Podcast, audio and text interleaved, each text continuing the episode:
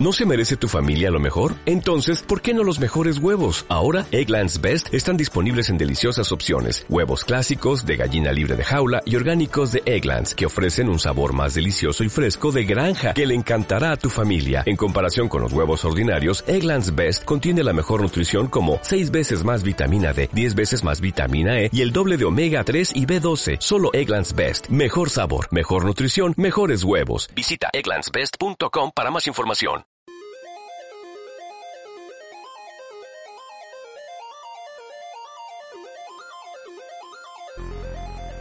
Bienvenidos a Retro 90.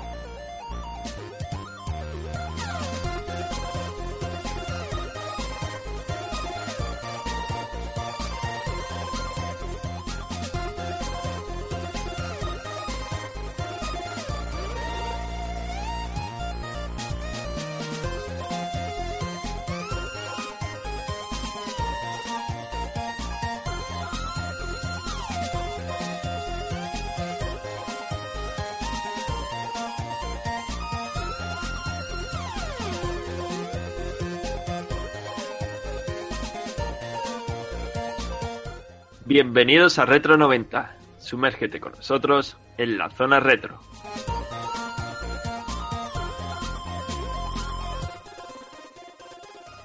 ¿Qué hay de nuevo, chicos? Después de un parón de un par de meses, si no un poco más, regresamos de nuevo al podcast de Retro 90.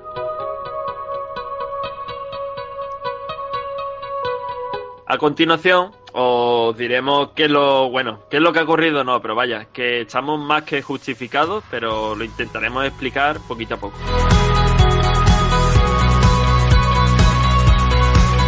Y la verdad es que volvemos con un bombazo de juego esta semana, vaya, súper conocido y juego que creo escuela. Pero bueno, siempre comento y siempre debatimos con José. ¿Qué, qué pasa, José?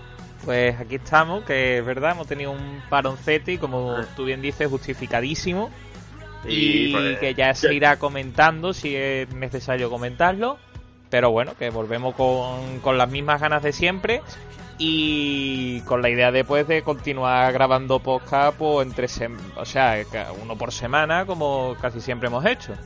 Y intentaremos seguir eso, lo habitual, uno por semana. Algunas semanas, evidentemente, no podremos, otras sí, pero intentaremos seguir ¿no? la pauta que seguíamos hasta ahora. Eh, Respecto a la causa, no la voy a comentar, pero vaya, es una causa familiar, ¿no? Que me atañe a mí y, por supuesto, no, no, no tengo por qué, ¿no? Hablar de ello, pero vaya, más que justificado. Y no he podido, bueno, quizás sí, quizás haya podido grabar antes, pero no he tenido ganas. Y bueno, ya que estoy ahora un poquito aquí más tranquilo, pues nada, empezamos de nuevo. Y José, empezamos con un, un juegazo, ¿no? Clásico, un clásico.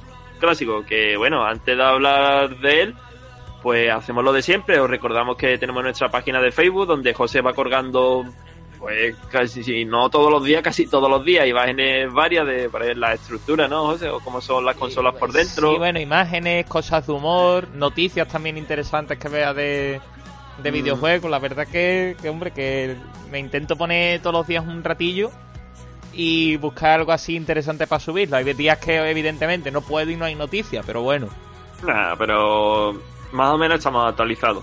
sí. También tenemos la página de Twitter, ¿vale? Lo de Retro90 Games, que ahí está. Colgamos quizás menos noticias y menos imágenes. Pero bueno, vemos que se poquito, muy poco, muy poco, muy poco a poco se van suscribiendo nuevas personas. Incluso hace no mucho nos preguntaron que cómo es que Retro90 no tenía más seguidores y que debíamos promocionar un poquito más el canal. Dio la casualidad de que nos cogió con este percance que os he dicho. Y sí que es cierto que hemos estado un poquito más parados ahora, pero que sí, que esperamos que poco a poco se vaya sumando gente y que superemos, joder, ojalá que a final de año superemos en Twitter, aunque sea difícil, los 100 seguidores, ¿no? Por poner alguna, alguna cantidad de personas, pero vaya, no es nuestro objetivo el ponernos un número y pum, ahí, ¿vale? Aunque sí que es cierto que eso, deberíamos empezar ya de nuevo poquito a poco con eh, nuestro ritmo y que vaya lo mejor posible.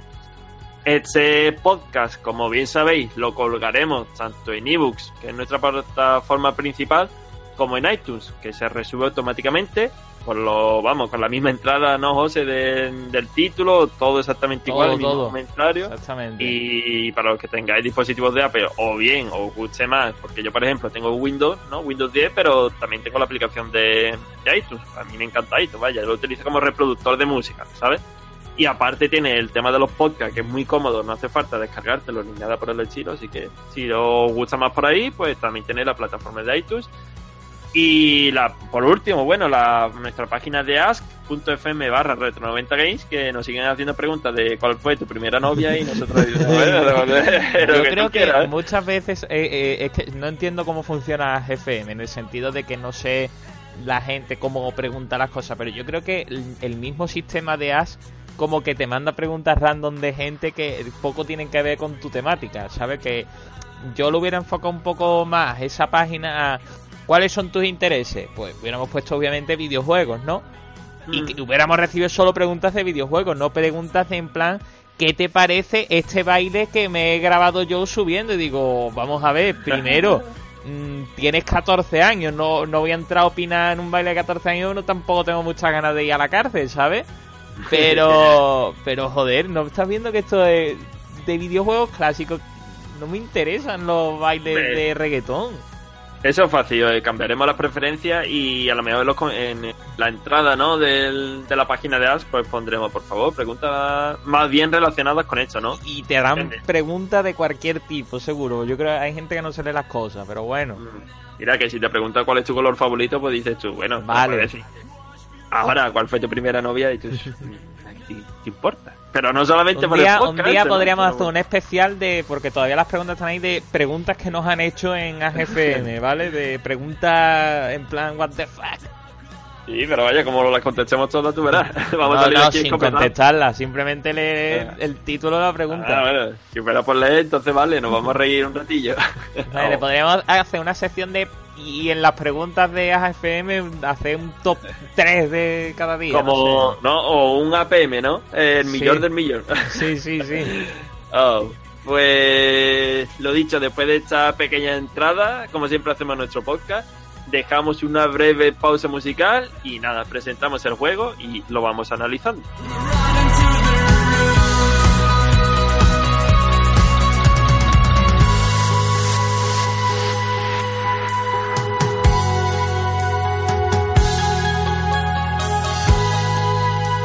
José, este juego mitiquísimo del que hablamos y que creó escuela precedente o todo lo que se le pueda decir, ¿cuál es? Bueno, pues es un juegazo que salió para máquinas arcade y es el R-Type. Mm, un juego que, bueno, cuando. Porque fuiste tú el que me lo propusiste. Sí. Y no, no me hizo falta decir, a ver qué juego era. Mm, Un juego archiconocido, vamos, pa- para cualquiera, ¿no? Que, que esté en el mundillo de los juegos retro, ¿no? Y, y, qui- y quién no lo ha jugado, ¿no? O quién no ha jugado algo parecido, ¿no? Claro. Yo lo que te iba a decir, Sí. puede ser, eh, yo por ejemplo no, no le había metido mano hasta ahora, ¿no? Hasta preparar este podcast. Pero sin embargo uno de esos juegos que aunque no lo hayas jugado, mm, medianamente sabes cuál es. Lo has Una visto, persona- te suena Claro. todo. Evidentemente una persona de, pongamos una edad, 50 años, quizás no, no sepa lo que es R-Type, pero así mm, como si medianamente está un poquito metido en el mundo de los videojuegos, sabes lo que es R-Type. Co- como hayas Por- ido, como te cogiera la época de los salones recreativos, seguro que lo has jugado. Seguro, vamos, y si no, ya los clones apague, vámonos. Exactamente. Eh, si no tenéis un dispositivo a los que jugar R-Type, os metéis la Android Store y seguro, eh, esto lo hablamos también en el anterior podcast, seguro que hay clones, vamos, súper parecidos. Y es un juego encima que se da a unos controles no muy difíciles, no, bueno, salvando la diferencia con dependiendo de la máquina en la que estés, Claro. pero que sí se puede jugar en dispositivos móviles, en tablets, se podría jugar. Sí, es, Así es que- muy cómodo, muy cómodo. Mm, Y la verdad es que es muy divertido porque la temática es simple, pero a la vez te presenta una dificultad que, bueno, variará dentro de las versiones, pero que está, está muy bien. Y la verdad es que lo que pasa es que R-Type es R-Type. Digamos, No, no, fue es el emblema ca- casi, ¿no? Un poco de, de, de los shoot 'em up, ¿no? De naves espaciales, podríamos Claro, decirlo. Claro que sí, el emblema es el que creó precedente y a partir de ahí ya salió el retro, el retro, perdón. Es como, hombre, sí, podríamos Bueno, decir me como imagino que el- habría antes juegos parecidos a este, ¿no? Pero Pero digamos como que este fue el que ya dio el pistoletazo de salida, como el que dijo, aquí aquí es donde empieza el, el shooter moderno, ¿sabes? Como el antes o después de Cristo, este es Cristo, ¿sabes? Este es nuestro Cristo, sí, el que asentó las bases. Exactamente. Pues sí, este retail creo escuela y creo presente también. ¿Y qué vamos a hacer? Pues nada, lo vamos a analizar y como siempre vamos a empezar por bueno, esa historia, quién desarrolló el Retime, qué año fue lanzado, para qué máquina y a ver que, si lo podemos jugar hoy en día en otras plataformas. Así que procedemos ya y empezamos el análisis de, en Retro 90 de R-Type con el apartado de historia.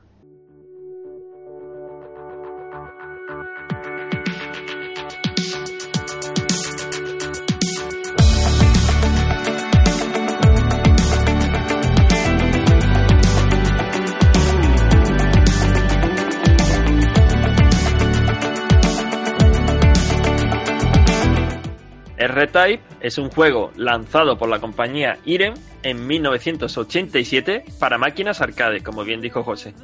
Bueno, pues también, como hemos dicho, se trata de un shoot up de corte clásico y típico matamarcianos. Por poner un poco en contexto dónde se desarrolla este juego, José, ¿qué podemos decir de la historia? Bueno, pues este juego transcurre en el siglo XXII, donde se supone que ya la humanidad ha logrado alcanzar tal grado de evolución y armonía que todas las personas del mundo viven en paz y prosperidad. Y claro, pues se han ido formando diversas colonias que se van expandiendo progresivamente por lejanos planetas y ya está, estas personas viven felizmente hasta que aparece un ser, una forma de vida llamada el Vido, ¿vale? El Vido. Mm. Y esta, este ser tan extraño se apodera de todo ser viviente y no viviente que, encuentra a su paso, ¿vale? Y claro, pues la humanidad ante esto, la, la, única esperanza que tiene es el R9, que es una nave de combate que de momento solo ha sido utilizado como prototipo de defensa. Muy bien. Ahí tenemos brevemente la historia de este R-Type. Que hemos hablado, José, de que es un juego de mata marciano y parecería muy fácil, ¿no? Es simplemente destruir nave enemiga, pero que va, este juego tiene un nivel de dificultad que también es muy muy conocido por ello, ¿no? Sí, es muy característico, ¿no? La, la dificultad. Siempre se ha dicho que, el juego de Retail ha tenido una dificultad endiablada, ¿vale? Que ha le ha costado mucho trabajo pasárselo incluso a los más expertos en este tipo de juegos. Pero claro, ¿qué problema tiene? Que es que al ser tan adictivo, aunque te maten, es que te entran ganas de seguir echando monedas, ¿vale? O dándole al botón de continue o si lo estás emulando. Es un juego que a pesar de ser difícil, engancha porque siempre ves la posibilidad de decir, bueno, si hago esto seguro que me lo paso. Eso nos ha pasado más de una vez, ¿eh? de morir varias veces y decir, oye, ¿y si intento esto por aquí? Y si ya tiene el botón de Sele, como tú bien dices, para introducir moneda gratuita en un emulador, ya para que vámonos. Y voy a decir una cosa, yo, yo no me lo he pasado, ¿vale? No, eh, yo digamos, legalmente, ¿vale? He llegado hasta hasta la quinta fase, ¿no? Tiene ocho, he llegado hasta la... no he terminado la quinta fase. Pero digo, yo esto me lo tengo que pasar entero. Y digo, ah, tengo la opción de seguir metiendo moneda, pero descubrí que hay una trampita en el emulador que te convierte la nave en invulnerable y jugué con nave invulnerable hasta terminar de ah. pasármelo. Ah, que obviamente eso es una trampa total, pero es que quería ver el final del juego y sabía que no iba a tener narices de pasármelo por mucha moneda que metiera. Es que es muy difícil, es muy difícil. Pero que sepáis que el dueño de la máquina recreativa eh, tenía la opción de jugar al juego con, con nave invulnerable cosa que le quita toda la gracia al juego, porque, a ver, es que te, te pones, te quedas quieto y ganas, ¿sabes? Mm, hombre, mm, es que eso es como el, bueno, el modo Dios, ¿no? De todo el juego, eso no tiene sentido alguno. Es el modo Dios total. Es que ya te digo, los jefes te dan y, que no pierdes vida, ¿eh? no, no, no.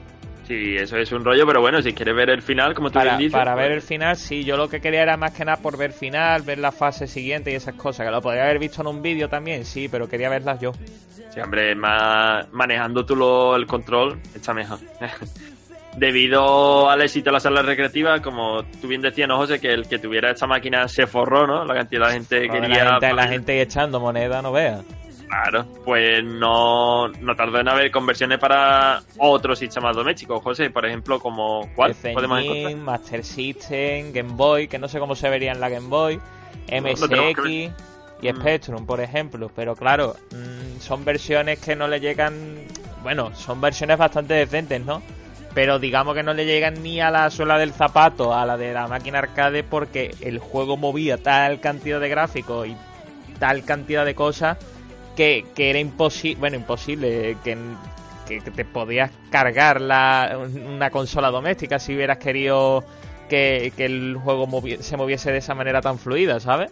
Ya ves, que está muy bien hecho. Mm. Llama la atención, José, que a pesar de las máquinas que tú has dicho, ¿no? La de PC Engine, la de MSX, Spectrum, ¿a qué sistema no llegó? Sí, bueno, es gracioso, ¿no? Porque salió un port para Game Boy, ¿vale?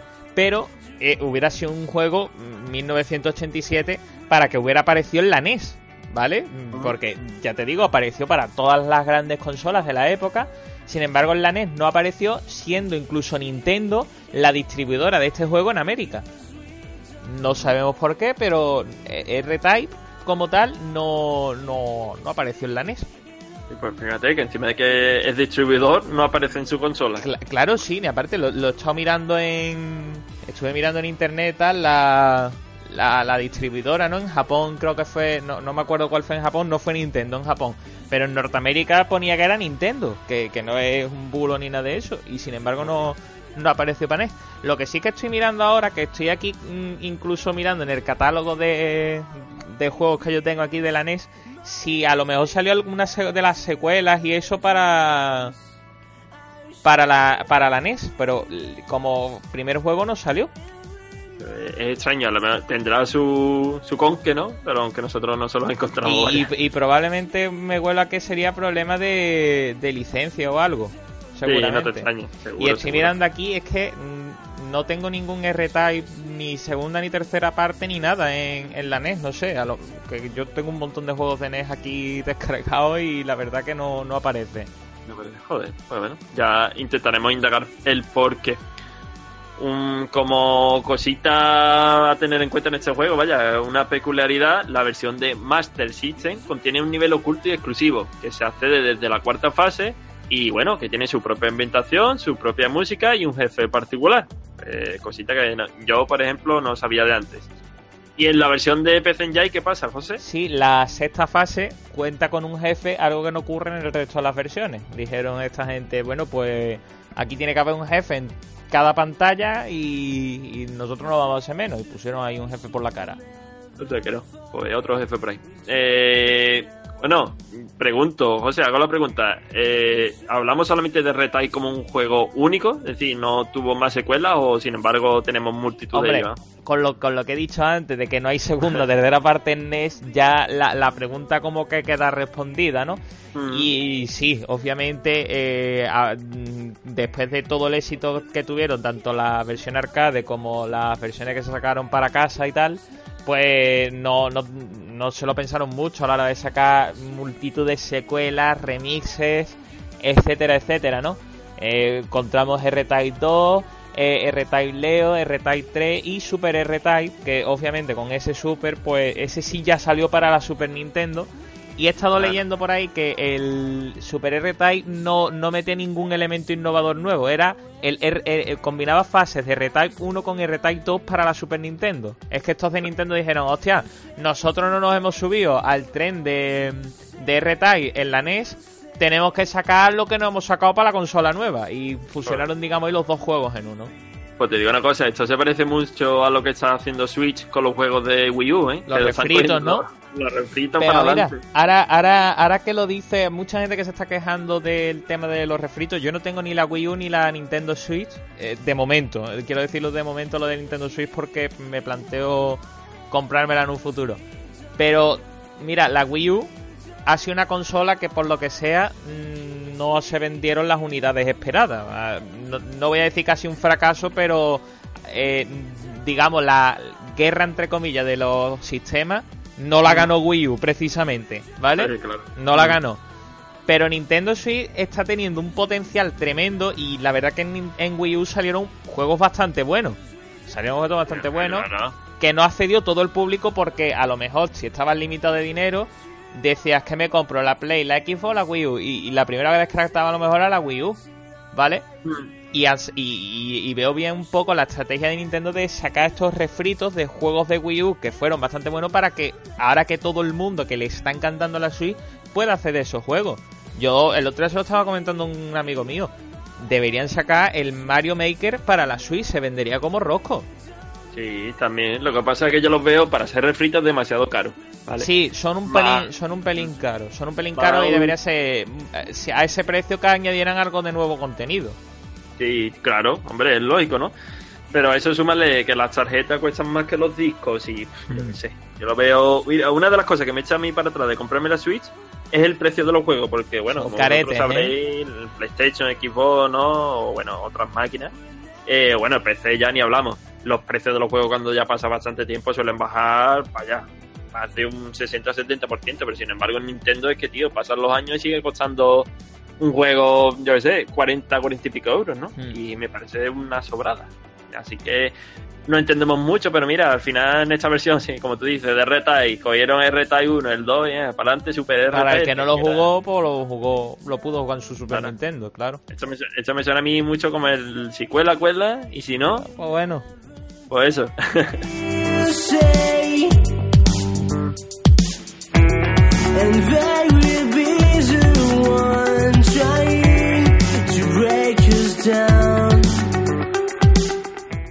Aunque no apareció en NES, pues bueno, tuvisteis varias versiones para poder probarlo, ¿no? Como la Game Boy, la PC Engine, Master System, etcétera, etcétera. Un juego que vale, dejó, sentó precedentes y del que podemos disfrutar hoy día en multitud de otros sistemas de emulación, por ejemplo, como la Raspberry, como estamos haciendo nosotros. Así que si le tenéis ganas, por, por medios, no es que sea, la verdad.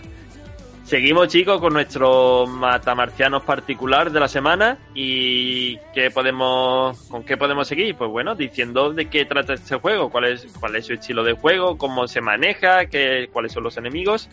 Así que vamos con el segundo apartado, con el apartado de estilo de juego o mecánicas.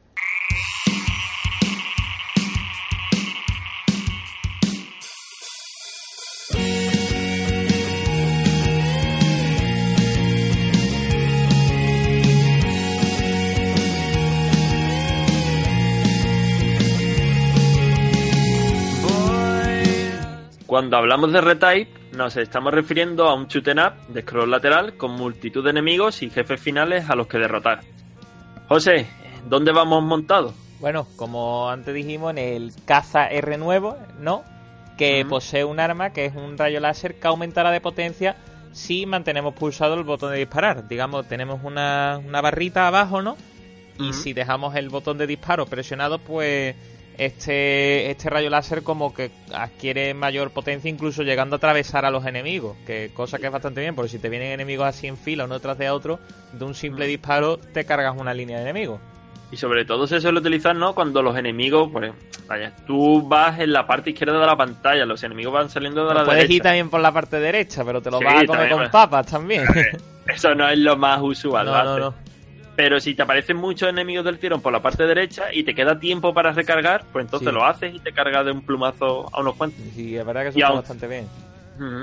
Y aunque, José, esta, este rayo lá- láser, evidentemente, es nuestra arma principal, mm, también tenemos un montón de ítems, ¿no? Diferentes. Sí, a medida que, que vamos avanzando por las pantallas, vamos se- derrotando a cierto tipo de enemigos, se pueden conseguir mm, configuraciones, ítems, por así decirlo, que, que la verdad que, hombre, potencian bastante la, la nave, ¿no? no Pasamos a lo mejor de tener un simple disparo, pues a un rayo que rebota, cosas así, ¿no? Que, que eso Mm. la verdad que le da bastante versatilidad al juego y, y te permite hace defenderte mejor. Exactamente, sí. Sí. Pues, José, tú dijiste que antes de, este retail, ¿no? Hubo otro shooter de scroll lateral también con una misma temática, como eso de, de Alien, ¿no? Parecido más o menos. Sin embargo, este retail tenía un elemento diferenciador respecto a los otros. ¿Y cuál era? Sí, bueno, que hay una especie de cápsula o artefacto, ¿no? Que se incorpora a nuestro R9 que se llama el Force, ¿vale? Y claro, esta cápsula pues se puede utilizar como escudo, como elemento adicional de nuestro disparo e incluso eh, presionando un botón, ¿vale? eh, podríamos separarla de nuestra nave y actuaba como una especie de nave satélite que también disparaba a la par que nosotros, cosa que, que viene bien porque a lo mejor tú te ponías en la parte izquierda de la pantalla y mm, dejabas esa nave satélite allí en la parte de delante, moviéndose hacia adelante y hacia detrás y, hombre, pues algo, algo hacía. Lo que pasa es que, claro, tu nave perdía, perdía potencia de disparo cuando te separabas de, de la cápsula Force. Claro, eso la verdad es que una cosa que yo pensé que era muy ingeniosa. Mm. ¿Sabes? El utilizar Aparte, esa te la barrera- podías poner a lo mejor en la parte de delante de la nave. Y si, por ejemplo, a lo mejor te venía un enemigo de detrás, pues te separaba, te la ponías en la parte de atrás y disparabas por detrás. Estaba bastante bien, porque te daba así un poco de juego a la hora de, de decidir a dónde quiero centrar mis disparos. Sí, la verdad que como tú dices, da mucho juego. Y es un elemento totalmente diferenciador respecto a los otros juegos que seguían la misma temática o la misma, eso, el mismo estilo de juego. Y también como elemento diferenciador, José, las llamadas barreras físicas, ¿no? Lo, bueno, los- esas estrecheces en las paredes, los salientes con los que te podías chocar, etcétera, etcétera.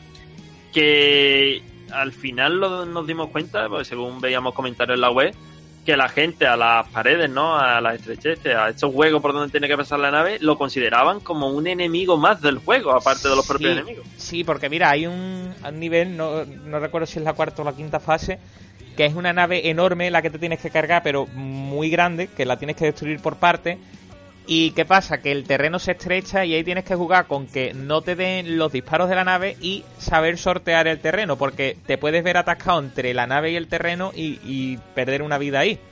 Y Vale. la verdad que pu- puede decirse que el terreno es un obstáculo más a superar en este juego. Pero vaya, mm, el que lo haya jugado lo sabrá. El que no, que lo pruebe y se dará cuenta que el terreno juega un papel fundamental. A, a lo mejor en las primeras fases no. Pero No, a porque medida es que va avanzando, sí. Mm, Y mucho, vaya, mucho. Bueno, hablando de, de eso, José, de niveles. R-Type, ¿de cuántos niveles consta? Decir, El- ¿cuánto dura esta, historia? esta versión de arcade son 8 niveles. Recordamos que en Master System estaba en niveles extra tal. Y en ellos aparecen enemigos tan dispares como androides, robots de combate, formas orgánicas un tanto peliagudo, ¿no? Ha- ha- Había una que era como una especie de, de gusano gigante, no sé. Estaba, estaba bastante chulo. Y Mm. por supuesto, eh, unos jefes finales con un punto débil al que tendremos que disparar para acabar con ellos.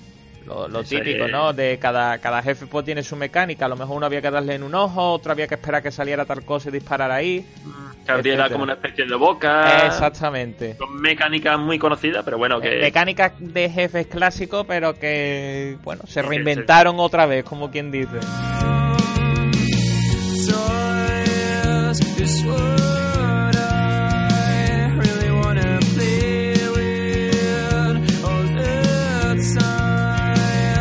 La verdad es que R-Type no descubrió la rueda, vaya, siguió las mecánicas ya establecidas por otros juegos anteriormente, pero sí que la utilización de esa cápsula Ford, pues, hombre, aumentó mucho la variabilidad, ¿no? El juego, cómo se desarrollaban los niveles, etcétera, etcétera. Así que ahí creó base y superó, superó a todos sus adversarios, en el estilo jugable, claro. Chicos, eh, R-Type, un juego de scroll lateral que aparece en multitud de marcianitos, ¿no? Este es un matamarciano también, como bien se dice. ¿Cómo se veía? Eh, estaba bien logrado, esas paredes de las que os hemos hablado tenían un buen nivel de detalle. Pues lo vemos ya en el apartado de gráficos.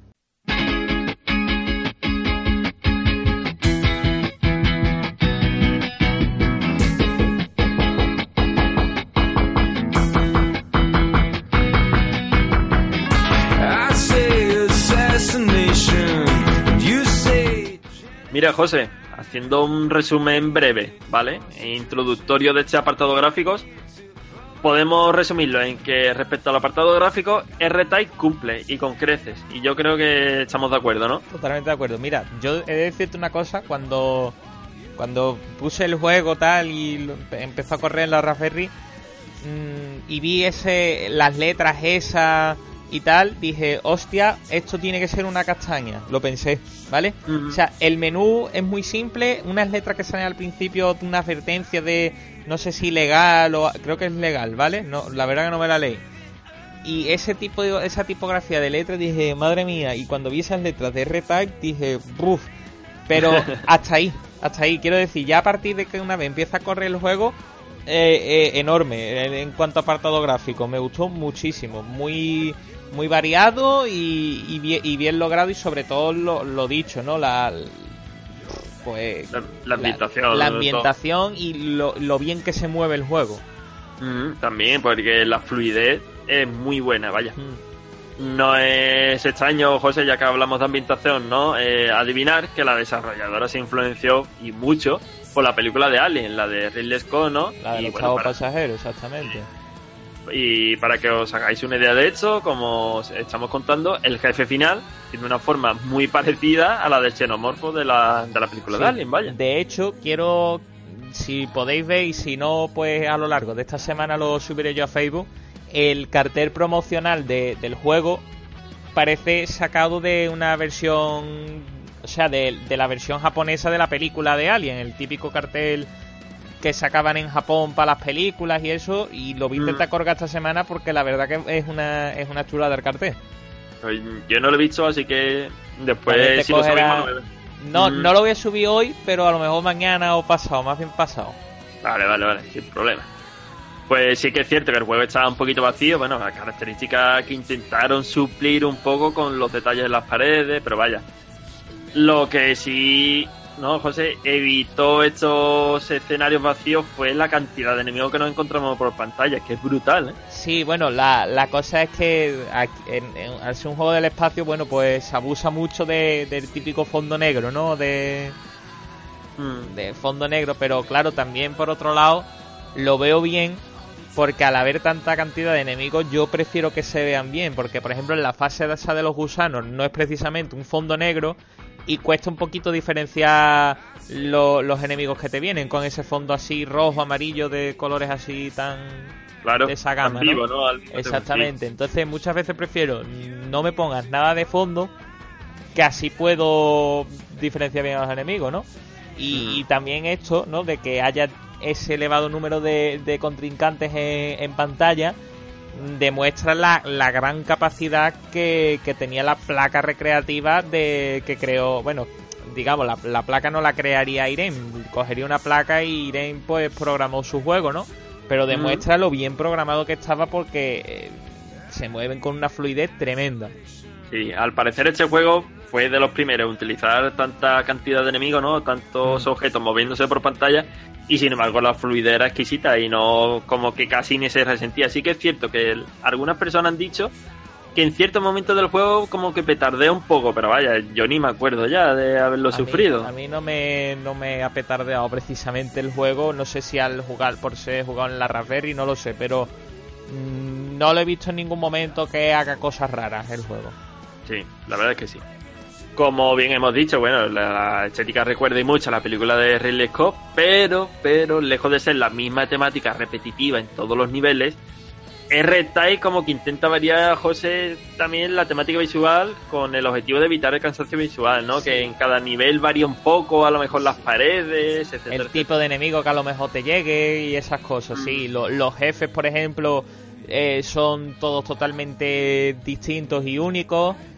Se, se agradece eso, se agradece eso para que no diga, mira, es que siempre estoy matando a los mismos marcianos, siempre estoy matando al mismo tipo de nave, un rollo Es eso, que ¿no? este, este tipo de juego lo malo es que se puede hacer muy repetitivo. Porque Mm. como solamente tiene una serie de direcciones y el botón de disparar, como Claro. siempre aparecen los mismos enemigos y siempre hagan lo mismo, Dios mío. Pero que va, que va, lo intentan suplir en buena medida. No tenía las capacidades técnicas de ahora, pero oye, lo intentaron. Se lo intentó. Eh, de lo que yo quería hablar y bueno, yo creo que uno de los aspectos más resultones del juego y quiero hacer el especial hincapié en este punto, José, en el espectáculo visual creado por los disparos de nuestra nave, ¿no? La R9, porque que si empieza con los rayos láser, que si Sí. los power-ups, La- que si cuando da el botón pulsado, eh, La, hay un, un power up, ¿no? Que son unos rayos láser eh, así azules que salen en dos o tres direcciones y van rebotando en las paredes hasta que alcanza un enemigo. Eso está guapísimo porque y, sobre todo lo que hay que entender es la, la complejidad de aquello en la época, ¿no? De que te están viniendo enemigos por toda la pantalla y, y hay un rayo láser yendo o que también la oportunidad de poder tirar cohetes, también había como un lanzallamas. Eh, está muy bien hecho y sobre todo lo que se agradece es el detalle técnico que tiene. You need to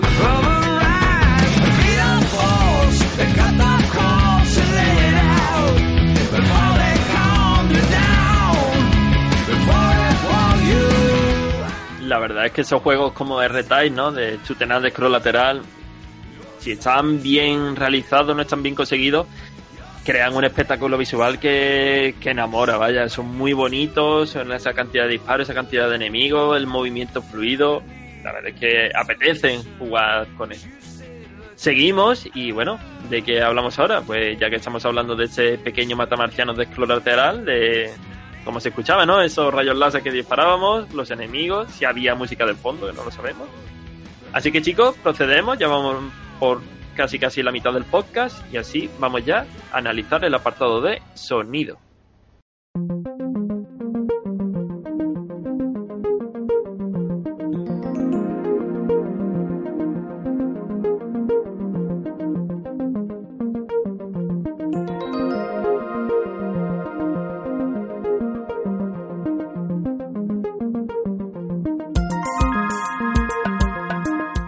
José, lejos de toda regla, eh, la música para cada nivel es muy variada y la calidad de sonido para ser arcade, ¿no? Pues la verdad es que es bueno también. Sí, la verdad eh, es una música que mete bastante en la ambientación, ¿vale? Porque tiene como ese toque de, de película de ciencia ficción un poco de serie B de la época.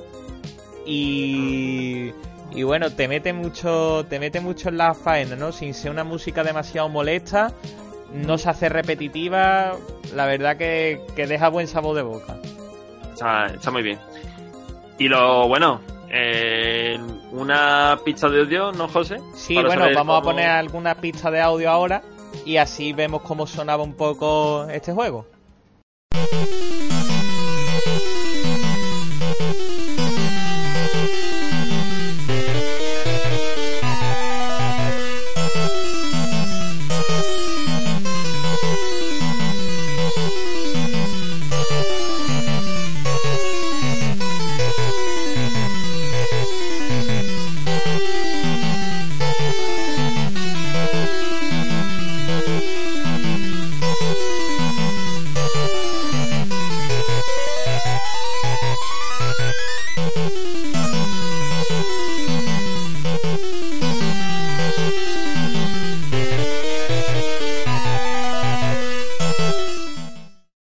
Que te iba a comentar antes de introducir esa pista de audio era lo de los efectos de sonido, que aunque estuvieran bien logrados, podrían ser un poco repetitivos, aunque yo creo que como que forma parte de la idiosincrasia de un juego que solamente utiliza disparos, ¿no? Es normal.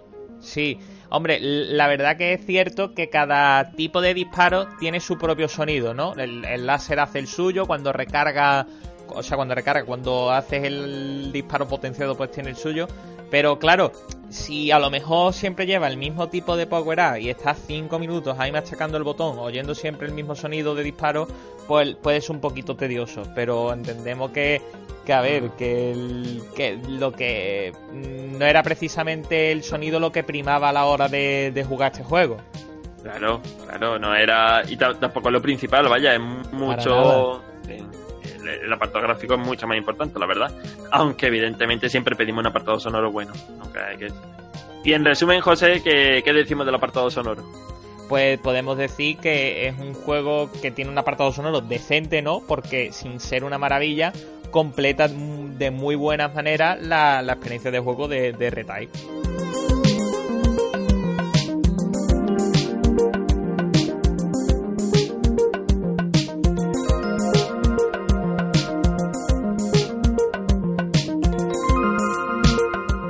Como bien dice José, el apartado sonoro mm, no sobresale en este juego, pero la verdad es que cumple con creces y bueno, para la experiencia de juego que deseamos, ¿no? De un chute nada de scroll lateral, está bien y no vamos a pedir más.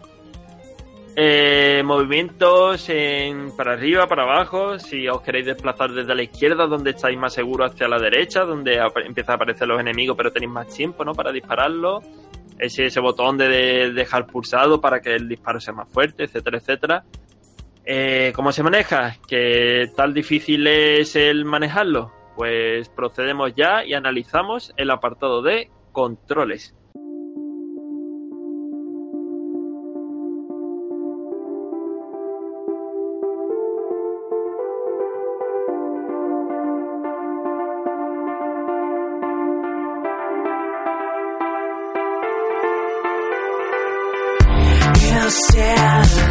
Ya ves, José, que, que es lo que querías decir tú con el joystick del Atari. Sí, que este juego casi que se podría jugar con un joystick de Atari. Porque solamente se usa el, el joystick direccional, ¿vale? De las cuatro direcciones básicas, arriba, abajo, derecha, izquierda. Y un botón de disparo más el de soltar la, la cápsula Force, ¿vale? Obviamente no se podría jugar en el mando del Atari porque tendríamos solo un botón, ¿no? Pero no, no requiere no requiere gran cantidad de controles y, y eso la verdad que, está bastante bien, ¿no? El, el hecho de que no haya, por ejemplo, como en otros juegos de este tipo de Satanás, que haya algún tipo de super mega disparo que te elimine a todos los enemigos en pantalla, turbos en la nave, etcétera, pues la verdad que hombre simplifica bastante el número de botones que se utilizan y eso se agradece de que solo haya que pulsar uno o sea, digamos dos botones, incluso si me apuras uno, porque yo rara vez soltaba la cápsula, Sí. y eso se agradece que no haya que estar todo el rato ahí diciendo, uh, ahora si le tengo que hacer tal combinación de botones para esta cosa, cuando es un juego que tiene una elevada dificultad. Pues sí, la verdad es que mm, deberíamos, y la verdad es que lo consigue, deberíamos estar más atentos a la pantalla y no tanto a los controles. Y eso lo consigue disminuyendo ¿no? el número de botones a utilizar. Exactamente. Lo que sí hemos comentado en varias ocasiones, pero bueno, ya que estamos en el apartado de controles, nos inci- incidimos un poco más en él. El botón este del mantener presionado, no José, el botón de disparo. El disparo sí, que es lo que hace el rayo láser potente que, que es incluso capaz de atravesar enemigos, que es digamos el arma así extra fuerte que, bueno, no es la más poderosa del juego, ¿no? Pero el único extra sí que tienes en, en arma, ¿no? Pero fíjate, al final es un mismo botón, pero dejándolo Claro, pulsado. dejándolo pulsado, exactamente. Claro, Así que no recurre a ningún otro más. Y la verdad es que está muy bien porque tú Lo, sabes lo importante te- es que no recurre a ninguna combinación de botones. Punto. Sí, ya está. eso muy- ese en ese juego es muy bueno. Bueno, por lo general el control funciona muy bien, responde rápido a los movimientos. La verdad es que no realiza maniobras extrañas ni nada por el estilo. Y esto es fundamental, José, porque no todo en y se resume a disparar. Exactamente. Yo creo que yo creo que incluso puede diría ser hasta más importante es el esquivar. El esquivar, el saber sortear el terreno y tal. Y tú imagínate un juego que tiene, que requiere cierto nivel de habilidad, sobre todo en niveles superiores, que tuviera un control que fuera malo, mm, el juego pasaría de ser, no voy a decir obra maestra, habrá para quien lo sea, ¿vale? Pero ser un buen juego a un buñuelo de juego, ¿sabes? Tú imagínate mover esto y que la nave no fuera mm, No. a donde tú quieras que vaya y te empieces a comer las paredes, pues eh, lo, lo- lo mínimo que se pide es que tenga un buen control para poder disfrutarlo en, en- en toda su potencia, vamos. Sí, porque vamos, yo te diría que sin un, con- un buen control de este juego sería Malísimo. imposible. Muy, im- imposible y muy malo, claro. Muy malo porque la gente no te lo podrías pasar. Vamos, que no, que no. Ya te, ya te cuesta con los controles tan buenos que tiene. Imagínate con.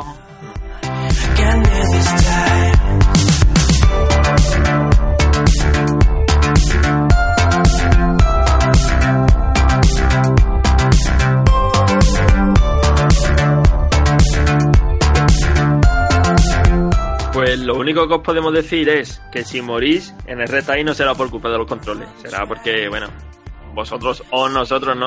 Tenemos un poquito más o menos manco con, con el juego. Pero vaya, culpas al control, ninguna. Habilidad. Culpa al eh, jugador. Culpa al jugador, eso. Habilidad, experiencia y poquito más. Y echarle ganas porque repetiréis algunos niveles más de una vez.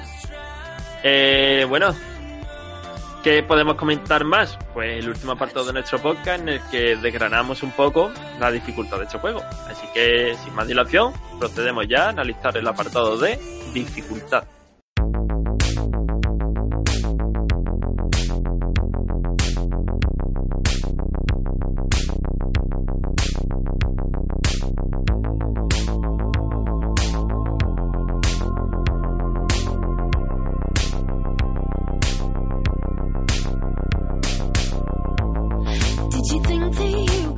Nosotros lo sufrimos en nuestras carnes y la verdad es que este Retai es considerado por muchos como uno de los juegos más difíciles de la historia.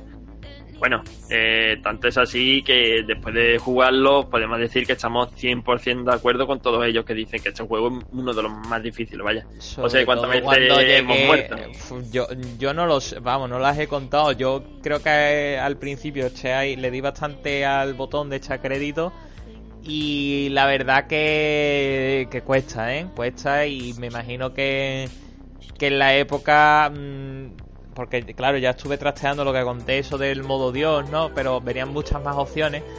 Y claro, vi que, que el juego tenía dos niveles de dificultad, el normal y el difícil. Mm, Yo me lo puse en modo normal, pero claro, me imagino que los dueños de la recreativa este juego lo tendrían en modo difícil porque así es como se tragaban las monedas rápidamente. No, hombre, eso está claro. Y, o moneditas. bajándole los números de continue, cosas así. Había, había, había muchas opciones en, en- en el emulador y si esas opciones estaban en el emulador, me imagino que en la placa original también tendrían que estar. Casi seguro, vaya, casi seguro. Y, y es un juego que ya de que, que en su forma más fácil, quitando obviamente el modo Dios, poniéndolo de la forma más fácil posible, ya es un juego difícil. Sí, sí, que te reta, que te reta mucho. Mm. José, de una cosita que hemos hablado en pocas anteriores, en otros juegos, ¿no? Lo, que- lo que hemos tenido el gusto de probar. Y que aquí, sin embargo, no se da es la curva de dificultad. No, aquí, porque- aquí no hay curva de dificultad. Aquí em- es de muy difícil a más difícil todavía, exactamente. Ya, ya te plantan allí en el escenario, empiezan a salirte enemigos. Sí que es verdad que las dos primeras tandas de enemigos son muy sencillas porque te vienen así como haciendo una especie de gusano, pero, pero poco más. Ya después empiezan a salir enemigos a saco en la pantalla y lo único que tienes que hacer es pues ir destrozando enemigos y, y para adelante y, y intentar proteger la nave. No lo hemos comentado, pero pero sí que es verdad que es un juego de un toque y eliminado. O sea, queremos decir, el, el- un toque ya sea de una nave, de un terreno, de un disparo, es perder una vida. No, aquí no hay no, bueno, es que tengo tal, no, no, no, no, no. Una Sí, vida. no hay, no hay una barra. No, no hay barra de vida, Ay. es de, de un toque y para casa. Totalmente. Eh, a casa. Lo que sí es cierto es que en ocasiones, bueno, puede llegar a ser un tanto caótico. Tal es el caso que en- ya en ocasiones, ¿no? En niveles más avanzados, sin saber muy bien cómo hemos podido superar el nivel pasando esa barrera de 20 enemigos por pantalla y sin saber cómo. Yo me he visto en ocasiones de decir, ¿pero qué hago? ¿Para Co- dónde me ¿Cómo, he, cómo ¿Qué he avanzado? Sí, porque a lo mejor te empiezan a... Hay partes a lo mejor que incluso te salen enemigos de arriba y de abajo de la pantalla, cosa bastante curiosa porque normalmente los juegos suelen... a- en el, que te iba a decir, el 90% de los juegos los enemigos vienen de la parte derecha, en muchos Mm. otros vienen también por la parte izquierda, pero es que aquí también vienen de arriba y abajo y dices tú, bueno, ¿y dónde demonios me meto para, para evitar los Entonces- disparos, los toques con, con estos enemigos? Pa- parece como imposible en, en cierta Sí, ocasión. sí. Evidentemente el juego se lo ha pasado a muchas personas, así que nosotros podríamos pasárnoslo también, pero es muy difícil. Y José, respecto a los jefes finales estos que hablamos al principio del podcast, ¿qué podemos decir de ellos? Hombre, podemos decir que son un pequeño respiro al jugador. Vamos, respiro en el sentido de, de que solo vamos a tener que estar centrándonos en un objetivo al que matar, ¿vale? Eh, es verdad que todos tienen sus propias pautas de ataque y debilidades, lo que comentaba antes, ¿no? Pues una mecánica diferente para, para cada jefe, pero no suele tomar más de dos o tres intentos terminar con ellos. A, pesar de que son jefes, tienen más resistencia que cualquier otro tipo de enemigo, no son jefes especialmente difíciles.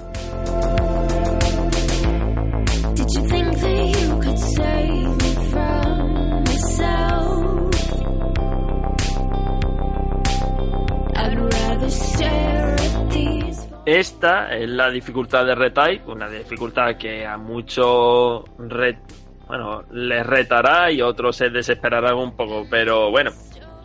Lo probáis, como gracias a Dios ahora el maravilloso mundo internet os puede dar la oportunidad de probar este juego, lo probáis y si a la segunda ya no podéis más, lo desinstaláis o lo borráis la ROM y ya está. Eh, chicos, hasta aquí el análisis del, del- de este juego, de este famosísimo juego de Retype.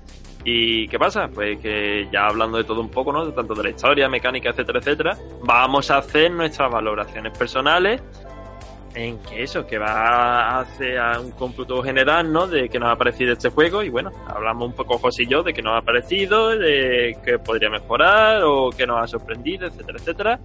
Así que terminamos ya el podcast con el apartado de valoraciones.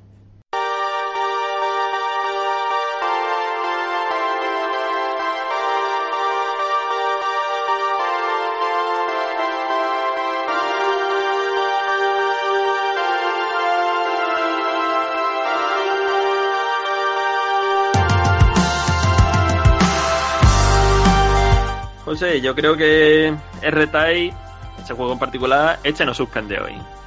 No, este, bueno, en realidad pocos juegos hemos, hemos traído aquí que hayan merecido la nota del suspenso, ¿no? Pero este menos todavía. este, este no.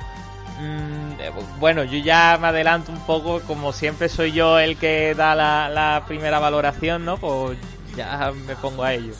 Eh, tengo que decir, lo, al principio me defraudó mucho ese, ese menú de... ah, esa advertencia, ese menú. Pero como dije antes, hasta ahí. Es un juego que tiene un acabado gráfico muy, fi- muy fino en el sentido de muy elaborado, muy cuidado, que, los programadores ahí se tomaron su tiempo, cosa que es de agradecer. La, la jugabilidad es excelente, ¿eh? Mm, aparte, esto no lo comenté, pero por ejemplo, no es el clásico juego donde tienes que rezar para que te aparezca un power up, no. Mm, digamos, están bien repartidos los power up. eh, van cambiando, o sea, a lo mejor hay veces que no te interesa cambiar de tipo de disparo y bueno, dejas pasar el power up, pero siempre te ofrece el juego la posibilidad de hacer cambios rápidos de power up porque hay hay muchos puntos de, de donde salen, ¿no? Los, este tipo de, de ítem, ¿vale? Mm. Y lo, lo único así que tengo que ponerle un poco la pega es la, la elevada dificultad. Pero claro, es que entiendo también que si a lo mejor este juego hubiera sido más fácil, pues no hubiera llamado tanto la atención en la época, ¿no? Yo creo que, que esto sería alucinante, a lo mejor verlo en un salón recreativo de la época, ¿no? El típico voy a decir flipado, pero en el buen sentido de la palabra flipado, ¿no? Que, que se ya se sabía todos los trucos, todas las. cómo iban a salir las naves, de verlo jugar y vérselo pasar a lo mejor con una moneda o dos monedas, ¿sabes? Sí, sí. E- Eso tendría que ser un espectáculo digno de ver, ¿no? Y. Bueno, si le tengo que dar una nota del 0 al 10, pues yo a este juego le doy un 7. Un 7. Pues muy bien, vaya, muy buen resumen que ha hecho. A ver qué digo yo ahora. No, si. Mira, hablando. Voy a seguir más o menos la, el esquema que seguimos en el podcast. Sí. De estilo de juego mecánica, bueno, no podemos decir mucho más. Un scroll lateral, ¿no? Un montito de enemigos que está muy bien conseguido. El apartado gráfico a mí me ha encantado. Además, este es uno de los típicos juegos que, típico, ¿no? Telediario de por la mañana habla de videojuegos y como que lo utilizan de fondo. ¿Sabes lo que digo? De esas imágenes de. Me Sí, recuerda mucho sí. Juego retro que a pesar de los años se ve súper bien. Apartado sonoro bueno, eh, tampoco le echamos tanta importancia. Y ahora, respecto a los controles, a mí me parecen una maravilla. Mm, cumplen perfectamente, para arriba, arriba, abajo, abajo, donde quieras tú ir. En la utilización de eso, de pocos botones, mejora mucho la experiencia del juego. No lo hace ya tan demasiado difícil, eh, ni- difícil ni pensar tanto en qué, te- qué botón tengo que utilizar ahora, etcétera, etcétera. Y bueno, a nivel general es que a mí me ha gustado mucho, porque es un juego que no te tienes que comer mucho la cabeza, sí que intenta pensar cuál es la próxima estrategia si has muerto, que eso sí, más de una vez lo hemos tenido que hacer, pero poquito más. Así que yo le voy a dar un 8. Buena nota, buena no- nota. no yo, yo creo que el juego se lo merece. Quizás hay, haya personas ¿no? que nos están escuchando que digan, oye, pero es que Reta es un juego tan sencillo, ¿no? Entre comillas, que no se merezca un 8. Bueno, ah, dentro de su mundo lo hace todo muy bien, creo yo, así que esa nota para mí es merecida, muy merecida. Y bueno, ya ha dado José su valoración, yo ya he dado la- ¿Y qué hacemos como siempre? Pues bueno, nos vamos a despedir ya dentro de poquito, pero primero hacemos una pausa, escucháis esa pausa nosotros aquí vamos preparando y ya vamos despidiendo el podcast. Así que ahora volvemos.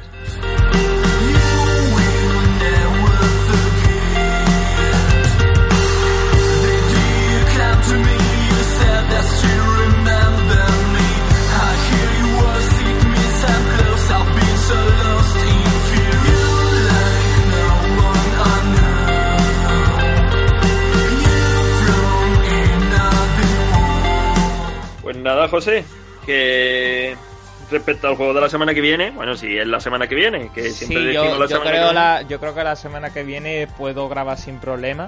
Grabamos, por ejemplo, el sábado a las 9 de la noche, me viene bastante bien grabar. ¿Eh? Eh, sí, sí, hombre, cuando tú quieras.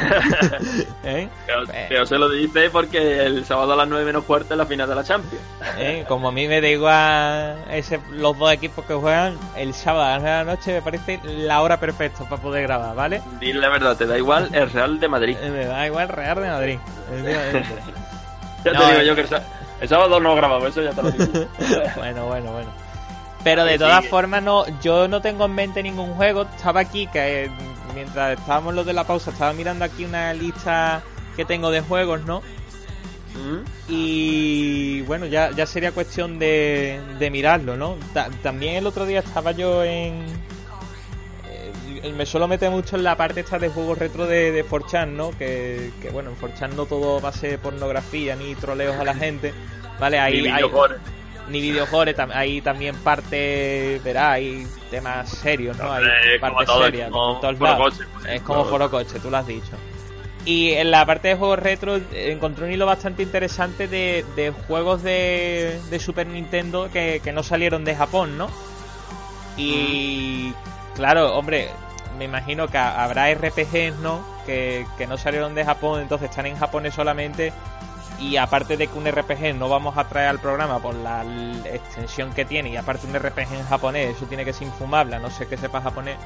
Pero sí que vi va- varios juegos así de, plataformas y eso que, que se le podrían echar un vistazo así de exclusivos de Japón, una, una cosa así por traer algo así fresco al programa. Pero ya sería cuestión de viéndolo a lo largo de esta semana entre Alberto y yo.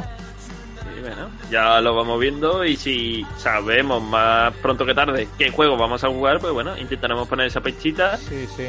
Pues yo no sé, tío, pero mira, hombre, que no somos una comunidad bastante extensa, pero bueno, sí que hay unos cuantos aquí ya metidos, pero siempre hay alguien que lo adivina, ¿eh? Sí, sí, sí. Eso, eso siempre. Tenemos aquí ya en nuestra comunidad gente con mucho conocimiento, aunque parezca mentira, y tenemos No, que pues, coger entonces, esto que vamos a hacer, esto me da más ganas incluso de, de trastear. Yo ya te digo, te lo diré esta tarde o mañana, como Mm. muy tarde, de trastear el juego así, pero vamos a buscar un exclusivo de Japón. Mm, en plan, hombre, algo que sea un tipo acción plataforma, algo que no requiera unas líneas de texto que, que diga tú, por ejemplo, Twinkle Tail, no sé si te acuerdas, el juego estaba en japonés, pero es que yo de japonés no tengo ni idea y, y- y se podía jugar perfectamente, ¿sabes? Sí, hombre, sin problema. Una Bueno, ya así. depende. Es decir, un RPG, como tú bien dices, no lo vamos a jugar en japonés, Ni de coña. ni de coña, pero sí que es otro tipo de juego, hombre, por Sí, supuesto. eso sí. Que sea darle un botoncito para arriba y para Te abajo. digo, yo, yo instalé un par de. Vamos, instalé, le metí un par a la Raspberry porque como eran juegos exclusivos de Japón, no los tenía yo en mi catálogo, ¿no? Y la verdad que sin problema, vamos, que se encuentra la run fácil ya en todo caso de, de buscarlo, de que eso te diría, mira, no está y yo te lo mando el juego. Ah, vale, perfecto. Bueno, pues entonces ya lo vamos comentando la semana que viene. Exactamente. Que, como siempre os decimos, mm, si tenéis ganas, si lo deseáis, si tenéis alguna sugerencia, ahí tenemos las cajitas, ¿no? Esto, este espacio dedicado en ebooks para que nos dejéis vuestros comentarios, eh, casi de cualquier cosa que queráis, ¿vale? Es una sugerencia, qué os ha parecido el podcast, qué incluiríais, por ejemplo, otro apartado del podcast, que nosotros siempre utilizamos lo que veis, o escucháis, mejor dicho. Pero a lo mejor, oye, oye, analizáis la máquina, no sé, no sé, algo. Pues nos lo ponéis por ahí, que siempre lo leemos y bueno, siempre lo traemos al podcast. Tanto los comentarios de Facebook como los de Ibus, eh, como si hay alguna pregunta razonable en as. Y siempre nos gusta mucho interactuar con vosotros. Así que, de verdad, si tenéis ganas y si no tenéis vergüenza ninguna en poner un comentario y que lo lea a cuantas de personas, pues ahí están los comentarios de, de ebooks principalmente, ¿vale? Que bueno, es la plataforma principal de nosotros. Eh, José, que nada, lo dicho, nos vemos, intentaremos, ¿eh? Que siempre decimos la semana Sí. que viene, pero bueno, alguna semana que surge algo por ahí, quizá no podemos, pero bueno, intentaremos la semana que viene Intentaremos. eh, el estar por aquí analizando un nuevo juego y la verdad que pasándonoslo bien, tanto jugando a ese juego como la hora aquí que estamos hablando nosotros y después con vosotros, por supuesto, a través de Facebook. Así que eso, que nos vemos la semana que, que viene, José, y vamos viendo a ver qué juego Sí, tenemos. esta, esta semana lo, lo intentaré publicar en Facebook lo de la- lo que he dicho del cartel de R-Type, ¿no? Que se parece a Alien. Y también estaba aquí dándole vuelta una cosa que siempre decimos, a ver cuando traemos la aventura gráfica y tal. Eh, descubrí no hace mucho una página que permite emular desde navegador eh, juegos de, de ordenador antiguos. ¿Sabes? Desde navegador en plan juegos de, yo que sé, de, de los Apple antiguos, de Mac, Sí. de- pero o computadoras, ¿vale? No mm, consolas, computadoras. Y la verdad que está bastante bien porque había algunas aventuras gráficas en inglés, pero vamos, que el nivel del inglés de una aventura gráfica tampoco es, es demasiado. Y aparte con un traductor al lado a unas malas, pues puede sacar cosas. Y, y estaba pensando para próximas semanas buscar alguna aventura gráfica así cortita para traerla al programa, jugarla desde navegador o algo nosotros. Que no bueno. hace falta meter la Raspberry y conectarle un teclado, que es un rollo. Simplemente esto te mete en el navegador y tira ya la aventura gráfica. Pues lo iremos viendo, a ver cuándo lo cogemos. Venga, venga, perfecto. Pues nada, no alargamos más el podcast, os dejamos tranquilos, espero que os haya gustado, por supuesto, y eso, eh, cual- cualquier cosita, estamos por aquí, nos dejáis los comentarios y lo vemos la semana que viene. Así que chicos, eh, que paséis una buena semana, no sé cuándo vaya a escuchar este podcast, pero bueno, si es el lunes que empecéis bien la semana, si es martes, cuando sea. Eh, que juguéis mucho, que trabajéis por supuesto, que también hace falta, que lo paséis bien, eh, en breve resumen, y como siempre recordad que los retro os acompañe. Nos vemos la semana que viene. Hasta el próximo programa.